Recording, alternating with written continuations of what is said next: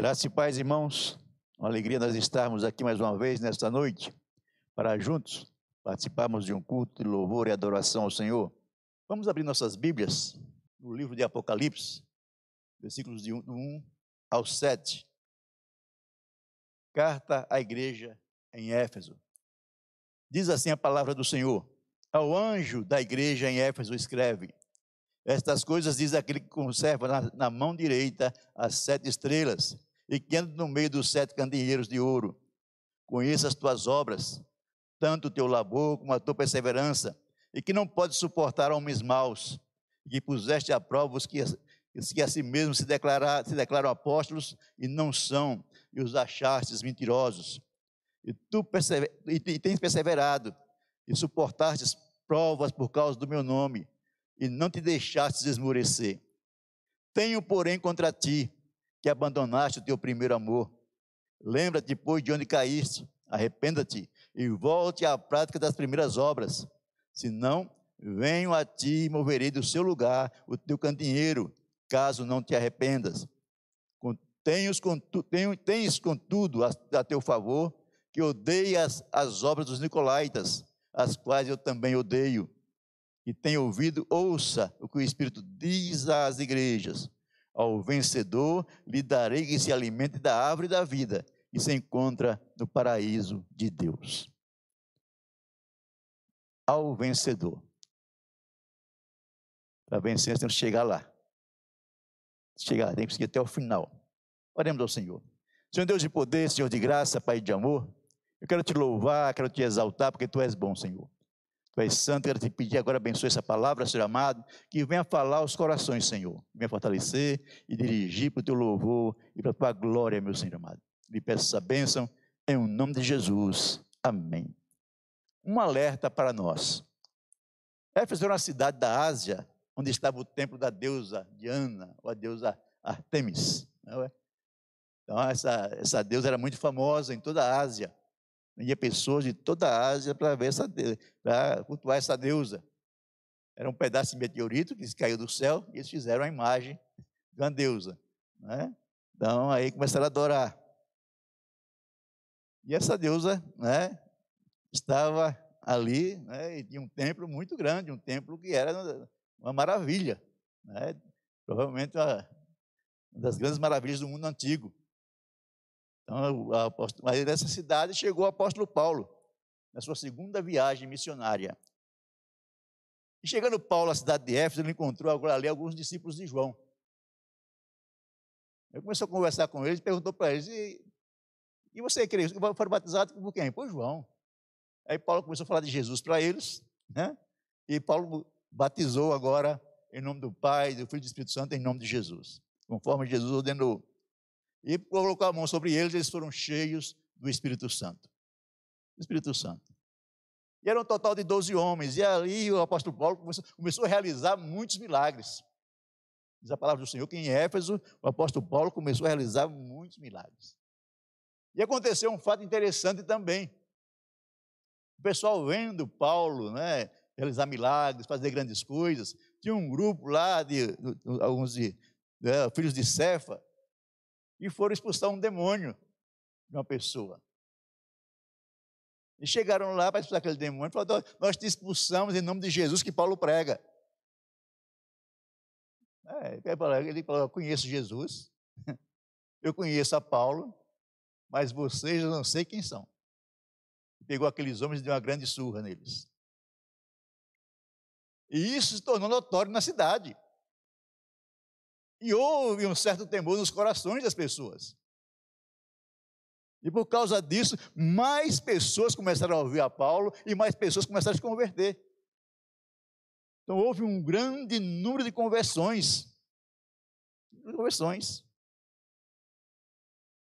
E Paulo, naquele lugar, começou a realizar né, milagres, mas ele, o dia que ele teve que sair, porque houve uma confusão naquela cidade né, o líder dos, do, dos Urives, né, dos fabricadores de imagem da Diana, né, o Demétrio, ele começou a juntar os, todos os fabricadores de imagem e levantou a grande confusão e Paulo teve que sair.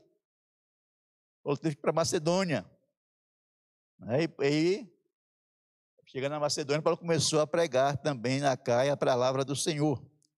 Então, Paulo havia passado ali da sua segunda viagem missionária. Na terceira viagem missionária, que Paulo vem novamente, Paulo passa lá em Éfeso três anos e meio. Ele alugou um, um local, sabia que a, a escola de Tirana, e ali começou a discipular obreiros, a preparar obreiros, preparar irmãos, para que eles pudessem abrir novas igrejas, novas frentes de trabalho em outras cidades vizinhas.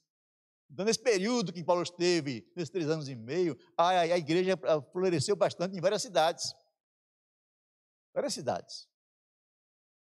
Então, Paulo né, fez um grande trabalho ali, mas ele chegou um momento que ele resolveu né, continuar sua viagem.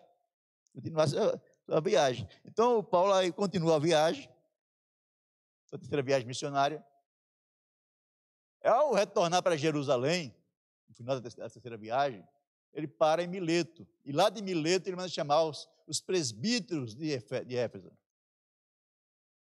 Os presbíteros vêm e Paulo começa a, a demonstrá-los, a falar a eles né, das questões bíblicas e incentivá-los, né, exortar para que eles permanecessem fiéis, mantendo a vida de consagração pessoal, né, mantendo né, cuidado para que vencesse o mal. E falou para eles também que no meio deles iriam surgir lobos devoradores. Logo após, Paulo escreve a carta, que é enviada para a igreja de Éfeso. E ao escrever essa carta, no capítulo 6, ele, ele nos dá uma orientação que é importante para nós, para todos os irmãos. Nos revestir da armadura de Deus para vencermos as ciladas do maligno. Versículo, capítulo 6, versículo 10 ao 13 diz o seguinte: Finalmente, fortalecei-vos no Senhor e, na, e no, no seu forte poder. Vistam toda a armadura de Deus, não só parte, toda. Toda a armadura de Deus, para, para poderem ficar firmes contra as ciladas do diabo pois nossa luta não é contra a carne, né? Nossa luta não é contra pessoas, esse texto, outra, outra versão está na minha cabeça, não é contra pessoas, mas contra os poderes e autoridades, contra os dominadores desse mundo de trevas, contra as forças espirituais do mal nas regiões celestiais. Por isso, vistam de toda a armadura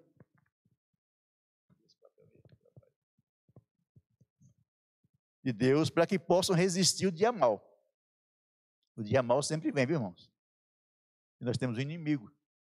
Então nós temos que estar preparados para resistir o dia mal e permanecer inabaláveis depois de terem feito tudo. Mas Paulo falou o seguinte, seguindo esse, esse texto, quando ele termina é, é, é, nomear armadura, suas partes, ele falou o seguinte: mas tudo isso, meu irmão, tem que ser feito em oração. Não adianta ter armadura de Deus e você não ter uma vida de oração. Você não será capaz de se desviar das setas malignas se você não estiver em oração. E a armadura é importante, mas o inimigo pode encontrar alguma brecha nela. Então nós precisamos estar em oração para que não tenha essa brecha. Então Paulo, ele fala para os irmãos, olha, vocês tomem cuidado. Vocês ajam com cuidado. E essa carta de Paulo não foi uma carta né, para exortar a igreja de para dar mais orientações. Mais orientações. A igreja de Éfeso, podemos dizer que era a igreja né, teologicamente muito preparada muito preparada. Para vencer os, os, debates teológicos, os debates, né, ela estava apta, estava pronta. Até embates espirituais. O problema é que é na nossa caminhada, na caminhada do povo de Deus, é? existem dificuldades, existem problemas, existem provações, existem perseguições. E também, como Paulo já havia avisado anteriormente, existem infiltrações de homens e de mulheres que se dizem servos de Deus e não são. E aí é onde está o cuidado. Cuidado. O apóstolo havia alertado. E mesmo Paulo alertando essa igreja, essa igreja esfriou. Houve um esfriamento espiritual na igreja. Apesar do seu pastor, na época, foi escrita a, carta né, do Apocalipse, ser um homem zeloso, cuidadoso, um homem né, que tinha um, uma pega a causa do evangelho, mesmo assim a igreja esfriou. E muitas vezes para a igreja esfriar não depende só do pastor. O pastor está lá lutando, fazendo, depende dos irmãos. Ouvirem a palavra, aplicar a palavra no seu coração e buscar servir o Senhor, fazer a vontade do Senhor. Fazer a vontade do Senhor. E o Senhor, nessa carta, o Senhor Jesus, né, está alertando a igreja de Éfeso contra a apostasia, contra os falsos mestres, contra aqueles que diziam profetas e apóstolos, mas não eram. Na verdade, eram pessoas que distorciam a palavra. E nós estamos vivendo dias assim. Muitas pessoas distorcendo a palavra, a igreja tem sido alertada pelos pastores que estão fiéis à palavra do Senhor, mas as pessoas não têm ouvido. Não têm ouvido, as pessoas têm dado mais ouvido a um pregador né, da internet, e vocês não sabem de onde veio, nem para onde foi, do que ouvir a palavra, a palavra do Senhor através do seu, do seu pastor, do seu líder, aquele que Deus colocou na sua frente. Por isso, nós podemos perceber na igreja de Éfeso algumas características importantes. Mas que nós precisamos tomar, olhar para a nossa igreja também e perceber isso. E buscar lutar né, para que sejamos pessoas realmente cheias do Espírito Santo. Como eu falei no início, nós precisamos ser pessoas renovadas. Estamos necessitando de um grande renovo. Aquela igreja, em primeiro lugar, ela tinha um pastor que era um homem sincero e trabalhador. Era um homem que não comia o pão da preguiça.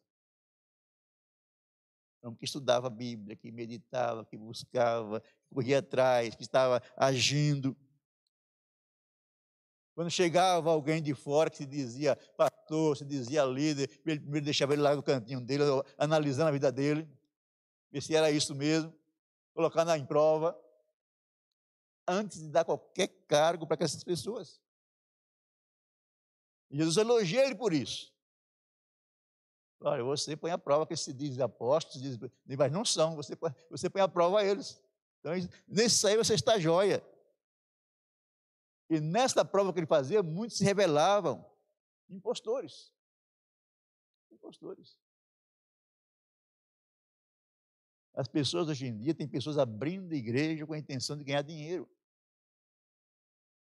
Ganhar dinheiro aluga um salão, começa a convidar as pessoas, mas o objetivo não é levar almas para Jesus. O objetivo é ganhar dinheiro, a igreja como se fosse uma empresa, um empreendimento.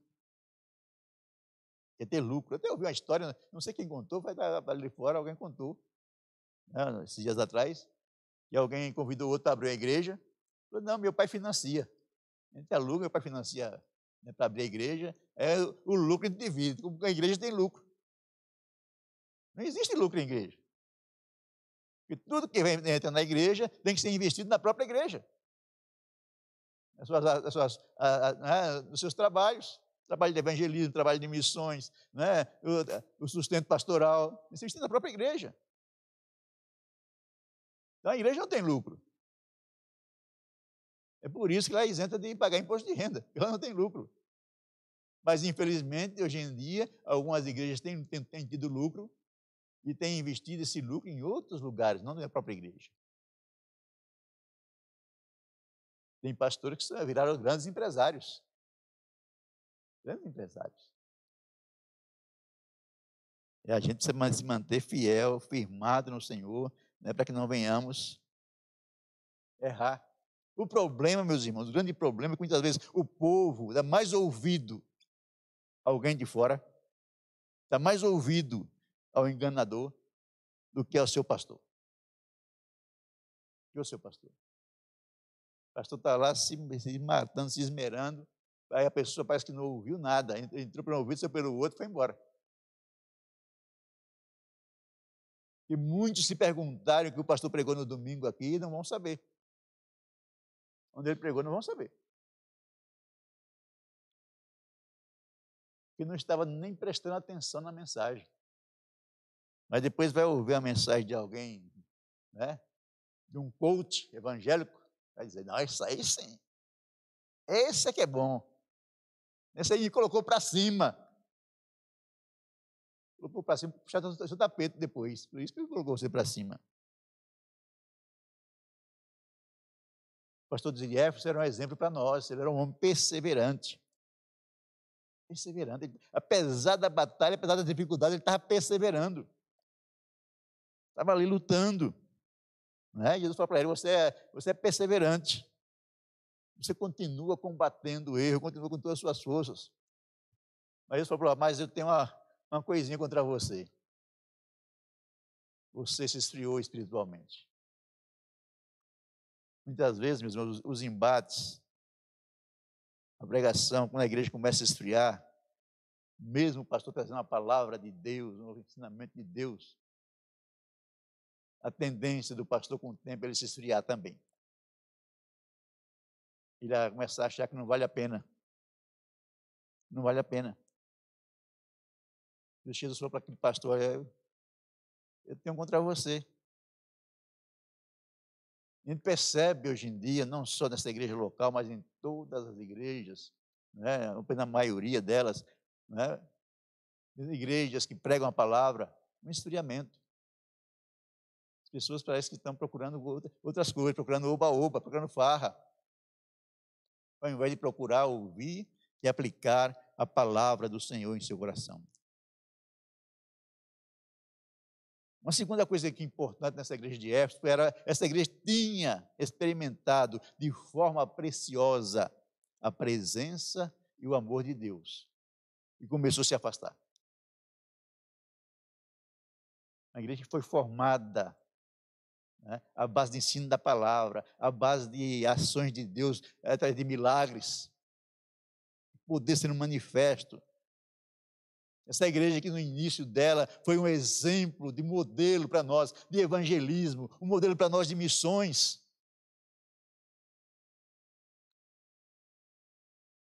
Essa igreja é advertida a retornar à fé, a retornar ao primeiro amor. Eles haviam perdido. Isso é uma coisa que pode acontecer com qualquer um de nós, meus irmãos. Qualquer um de nós. Nós não tomarmos cuidado, não é? o, o dia a dia, as dificuldades do dia a dia, vai fazer com que nós esfriemos, se nós não continuarmos com a nossa vida de oração, de leitura da palavra, de busca do Senhor.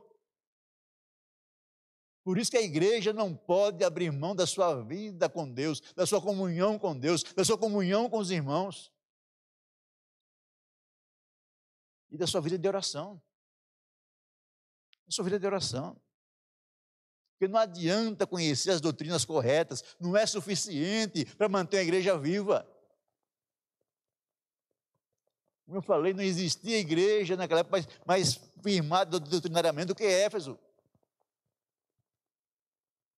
Mas mesmo assim ela se esfriou, porque as pessoas não perseveraram em seguir ao Senhor na sua comunhão com Deus, na sua comunhão com os irmãos.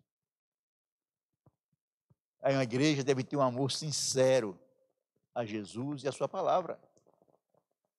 Sua palavra.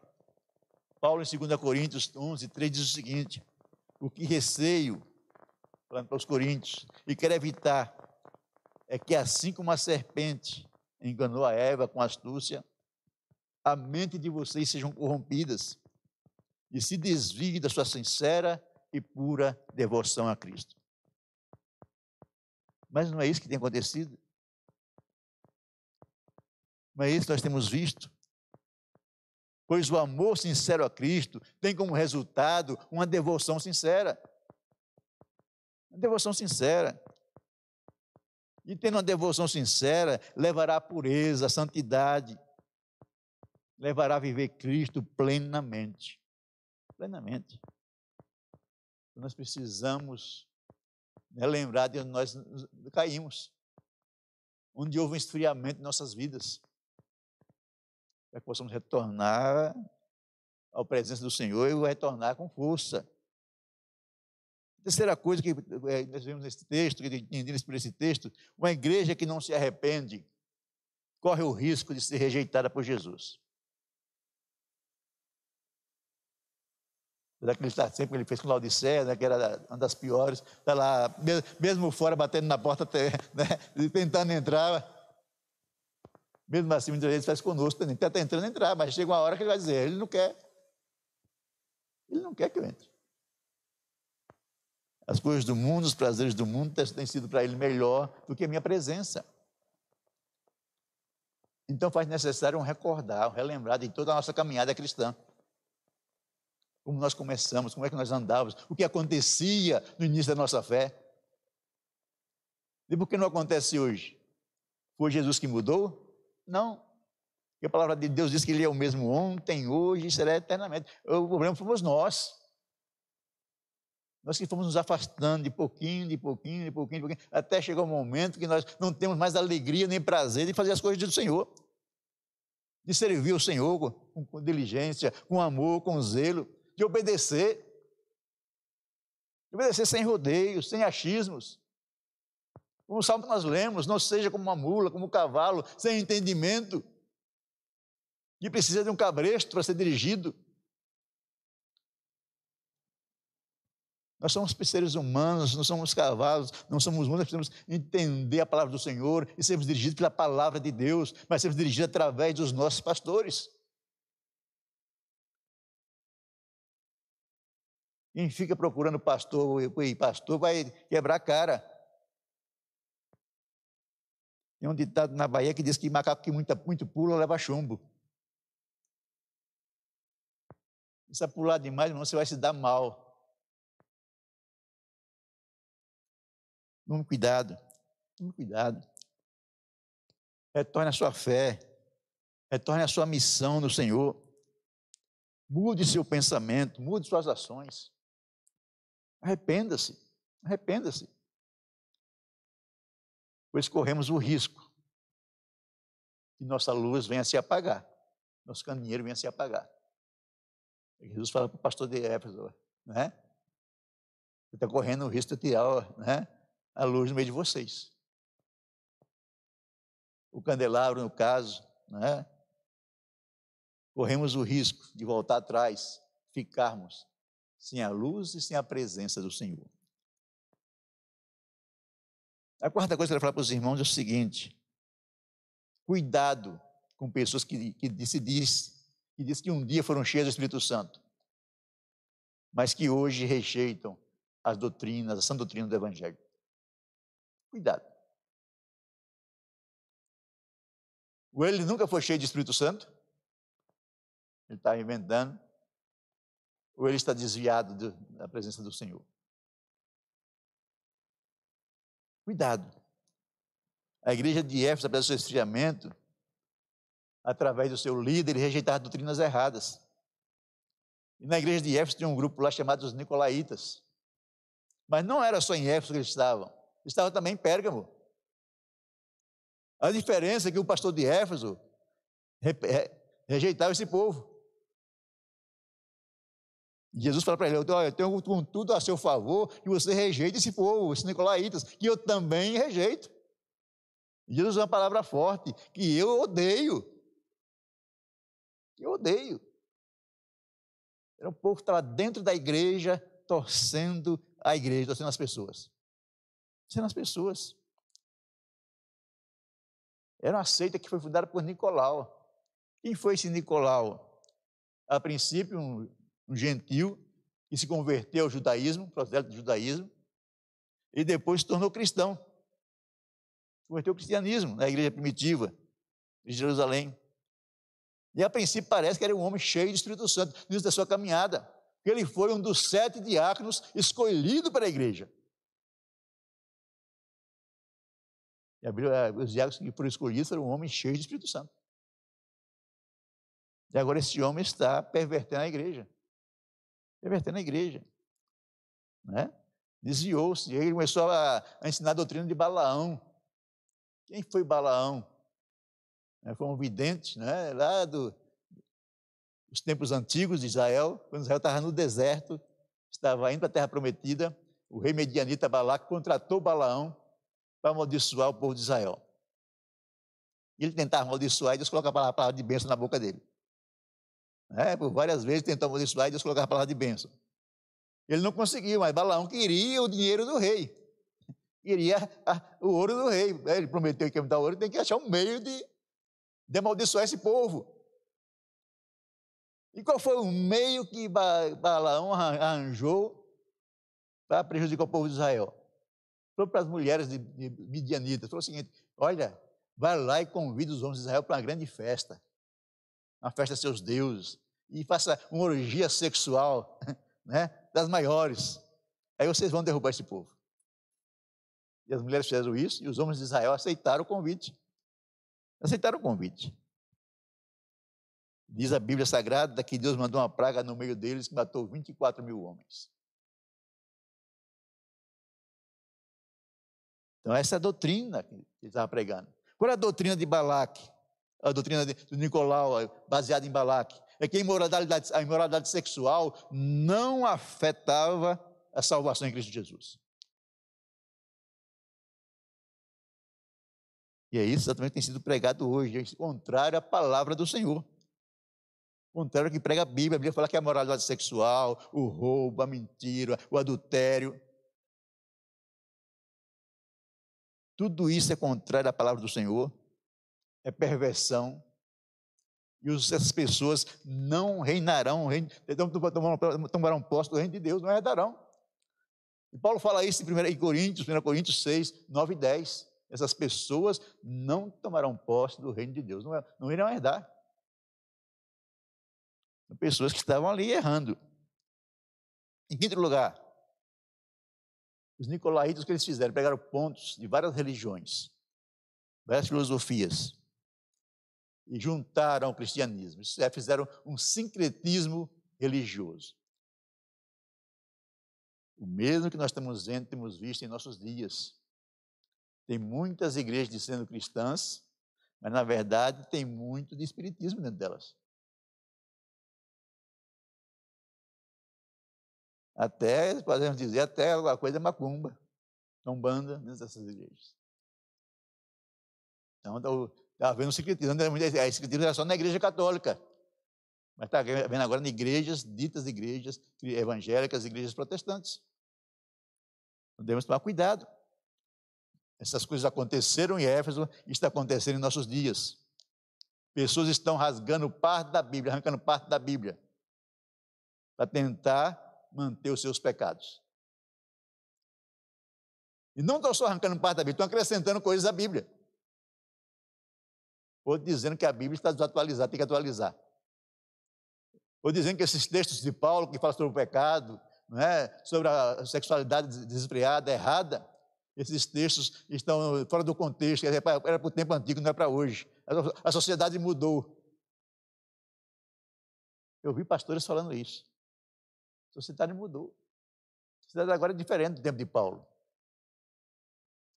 A sociedade continua a mesma, o homem continua o mesmo.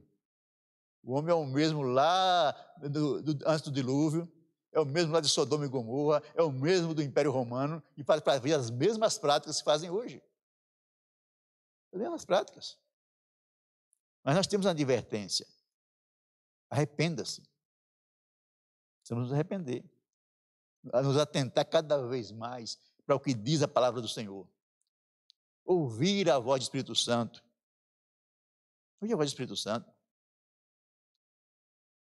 Procurar nos encher de Deus, da oração. Desejar ser batizados, ser renovados no Espírito Santo. Desejar.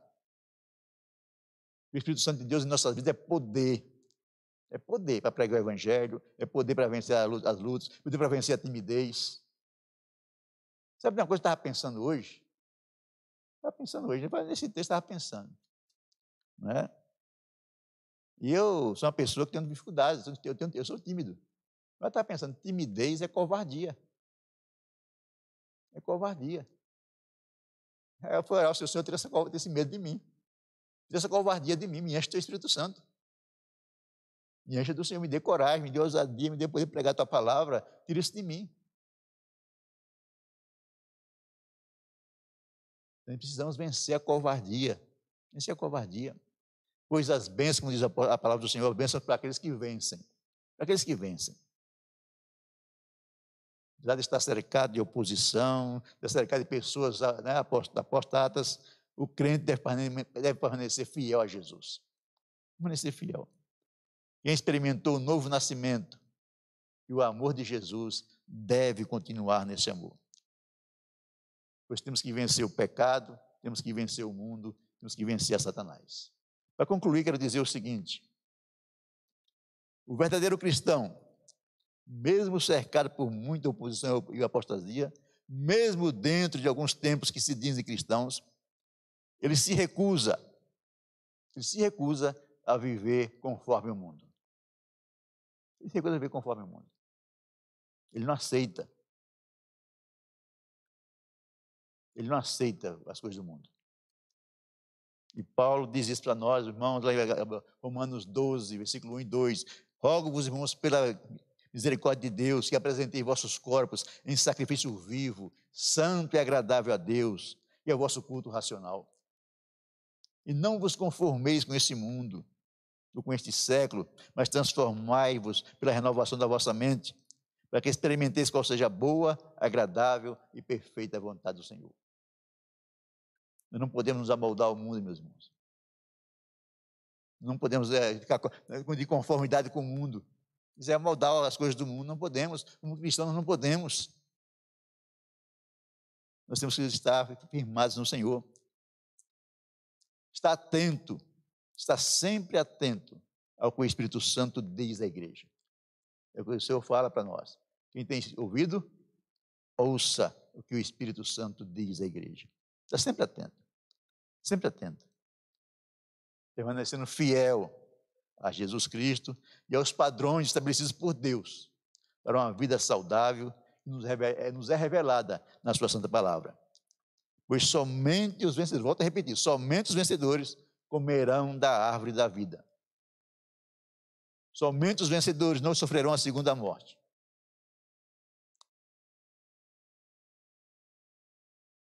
Somente os vencedores terão a vida eterna na presença do Senhor. Jesus morreu por nós no Calvário. E se quisermos viver com Ele, devemos morrer para o mundo. Devemos morrer para o mundo. Nosso verdadeiro e maior prazer é viver com o Senhor Jesus, nesta vida e na vida eterna. Se você acha que prazeres desse mundo irá te satisfazer, esquece, não vai. Quanto mais você buscar prazer nesse mundo, mais vai, vai haver um vazio na sua alma. Que nenhum universo inteiro pode preencher. Somente Deus pode preencher o vazio da nossa alma. Que Deus nos abençoe.